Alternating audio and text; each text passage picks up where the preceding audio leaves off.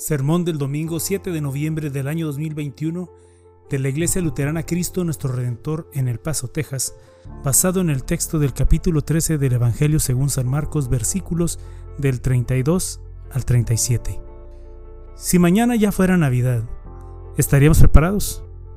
Tal vez pensamos, ni siquiera estoy listo para el Día de Acción de Gracias y usted me pregunta que si estoy preparado para Navidad.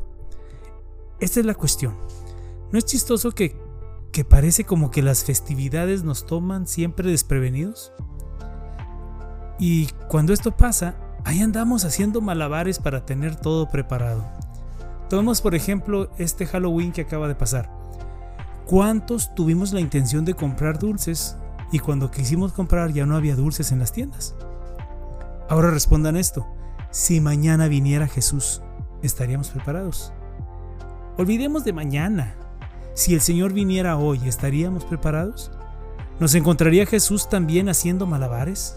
Y si así nos encontrara, ¿para qué estaríamos malabareando? ¿Hemos estado completamente enfocados o apegados a cosas terrenales? Nuestra perspectiva de la vida y de lo que es verdaderamente importante ha sido trastornada por la pandemia o por la división que existe en nuestra nación. ¿Has perdido la urgencia por crecer en la fe? Escuchemos las palabras de Jesús en el capítulo 13 de San Marcos. En cuanto al día y la hora, nadie lo sabe, ni siquiera los ángeles en el cielo, ni el Hijo, solo el Padre lo sabe. Pero ustedes presten atención y manténganse atentos, porque no saben cuándo llegará el momento.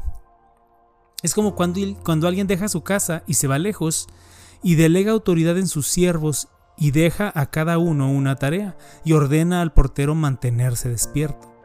Así que ustedes deben mantenerse despiertos, porque no saben cuándo vendrá el Señor de la casa. Si al caer la tarde, o a la medianoche, o cuando cante el gallo, o al amanecer, no sea que venga cuando menos lo esperen y los encuentre dormidos. Esto que les digo a ustedes, se los digo a todos. Manténganse despiertos. Al escuchar las palabras de Jesús en Marcos 13, ¿se fijaron en las órdenes que dio? Presten atención, manténganse atentos, manténganse despiertos. ¿Por qué hace tanto énfasis Jesús a que estemos preparados para su regreso aquel último día? Lo hace porque conoce nuestras tendencias pecadoras. Jesús sabe que tendemos a aplazar todo a pensar que podemos cumplir metas después, tomarnos nuestro tiempo, tristemente y especialmente para cosas que fortalecen nuestra salud espiritual. ¿Por qué hacemos esto? ¿Por qué nos esperamos tanto? ¿Para comenzar a prestar atención cuando ya será demasiado tarde? ¿Ser uno de aquellos a quienes Jesús se encuentre dormidos? Jesús también sabe que tendemos a ser indiferentes a ciertas cosas y que muchos no tomamos en serio lo que Él nos indica.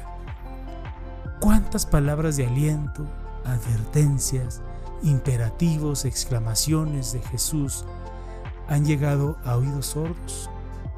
¿Cuántas palabras de aliento, advertencias, imperativos, exclamaciones de Jesús han llegado a corazones llenos de soberbia? Cuántas palabras de aliento, advertencias, imperativos o exclamaciones de nuestro Señor Jesús han llegado a nuestras actitudes de que, no, yo ya lo sé todo. El Señor sabe también que tenemos la tendencia de vivir como si este mundo fuera nuestro hogar, en lugar de recordar que el cielo es nuestro verdadero hogar. Tendemos a valorar esta vida más que la eternidad en el cielo tendemos a aferrarnos a las cosas de esta vida en lugar de aferrarnos a las promesas celestiales. ¿Qué nos dice Jesús acerca de este mundo y de todo el universo? En Mateo 24:35 dice, el cielo y la tierra dejarán de existir, pero mis palabras permanecerán para siempre. ¿Pueden ver ahora por qué las palabras de Jesús en Marcos 13 son tan exigentes? Presten atención, manténganse atentos, manténganse despiertos, que no los encuentren dormidos. ¿Podría ser más directo Jesús sobre nuestra preparación para la segunda venida? Sepamos que cada una de las órdenes que nos da el Señor en Marcos 13 provienen de un corazón amoroso, tierno y preocupado por nosotros. El objetivo de estas órdenes es que Jesús no quiere encontrarnos fuera viendo hacia adentro cuando llegue el día del juicio. Jesús no quiere vernos tocando la puerta del cielo después de que ésta se cierre y sea demasiado tarde. Jesús no quiere oírnos gritando, Señor, Señor, y tener que decirnos, no te conozco, porque será entonces demasiado tarde. Jesús quiere que pasemos la eternidad con Él. Él hizo todo lo necesario para que esto fuera posible. Piensen en lo que en unos minutos más adelante estaremos confesando. Estaremos diciendo, fue concebido por obra y gracia del Espíritu Santo, nació de la Virgen María, padeció bajo el poder de Poncio Pilato, fue crucificado, muerto y sepultado, descendió a los infiernos. Al tercer día resucitó de entre los muertos, subió a los cielos y está sentado a la derecha de Dios Padre Todopoderoso. Cada enunciado de nuestra confesión, de nuestro credo, fue por nuestra causa y por nuestra salvación. Por lo que Jesús nos dice, ustedes creen en Dios, crean también en mí. En la casa de mi Padre hay muchos aposentos. Si así no fuera ya les hubiera dicho. Así que voy a preparar lugar para ustedes. Y si me voy y les preparo un lugar, vendré otra vez y los llevaré conmigo para que donde yo esté, también ustedes estén. ¿Somos capaces de ver tanto y todo el amor en, esta, en estos versículos? ¿Somos capaces de ver nuestra salvación? ¿Somos capaces de ver la importancia de las órdenes de presten atención, manténganse atentos, manténganse despiertos, que no los encuentren dormidos, vigilen? Para todos aquellos a quien nos parezca difícil la espera para la segunda venida de nuestro Señor, tal vez nos ayudaría a aprender acerca de aquellos que esperaron la primera venida. Miremos a la Virgen María. Después de que el ángel Gabriel vino a decirle, vas a quedar encinta y darás a luz un hijo y le pondrás por nombre Jesús. El Espíritu Santo vendrá sobre ti y el poder del Altísimo te cubrirá con su sombra. Por eso el santo ser que nacerá será llamado Hijo de Dios. ¿Cómo es que María pudo responder, hágase conmigo conforme a tu palabra? ¿Cómo pudo decir esto? Porque estaba preparada. Veamos ahora a los sabios de Oriente, cómo es que pudieron estos gentiles viajar cientos de millas para encontrar al niño Jesús, postrarse ante él, adorarle y ofrecerle regalos de oro, incienso y mirra. ¿Cómo es que ellos pudieron hacer aquello? Porque estaban preparados.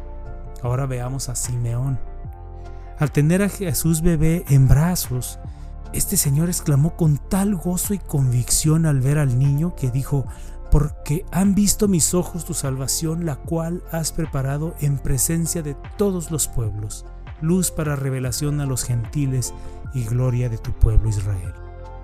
¿Cómo pudo decir aquellas palabras aquel anciano? Porque estaba preparado. ¿Cómo es que estaban preparados? los había preparado la necesidad de un Salvador y la promesa de Dios.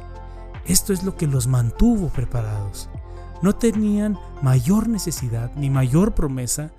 Todos esperaban al Cordero de Dios que les quitaría sus pecados. Todos creían en las buenas nuevas que el ángel había proclamado a los pastores. Hoy, en la ciudad de David, les ha nacido un Salvador que es Cristo el Señor. Y si todo esto aún les parece increíble, recordemos entonces lo que dice la carta a los hebreos sobre Abel, Noé, Abraham, Isaac, Jacob, Moisés, Sansón, David y Samuel. Dice, por medio de la fe, todos ellos fueron reconocidos y aprobados. ¿Por qué? Porque aunque la primera venida de Cristo no ocurrió durante sus vidas terrenales, creyeron firmemente que ese día llegaría y estaban preparados para ese momento. Estaban preparados porque necesitaban un Salvador y añoraban a ese Salvador más que cualquier otra cosa. Ojalá que para nosotros también sea así la añoranza para la segunda venida de nuestro Salvador. Que no añoremos otra cosa más que esto. Ven pronto Ven Señor Jesús. Estamos preparados. Amén. Y que la paz de Dios que sobrepasa todo entendimiento, guarde sus corazones y sus pensamientos en Cristo Jesús. Amén.